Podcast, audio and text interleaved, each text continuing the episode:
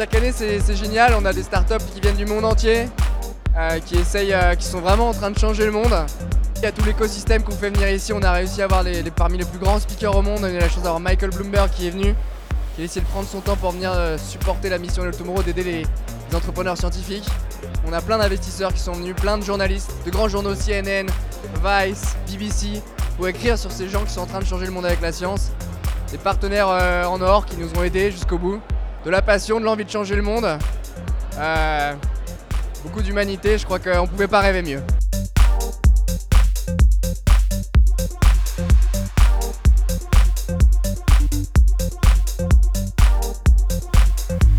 On est connu dans le monde entier, on a reçu plus de 3500 candidatures, dont seulement 10% de françaises.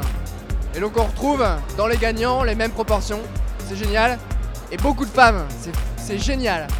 L'année dernière on avait 20% de femmes dans les gagnants.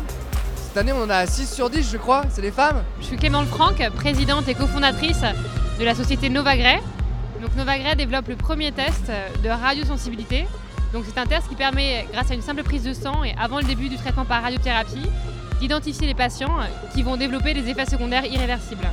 Alors le Hello Tomorrow, c'est euh, un prix bien entendu, mais c'est également des rencontres. Euh, des rencontres avec euh, des investisseurs, des rencontres avec des partenaires potentiels et des rencontres également avec d'autres startups qui viennent de partout à travers le monde. Donc deux jours est très très enrichissant.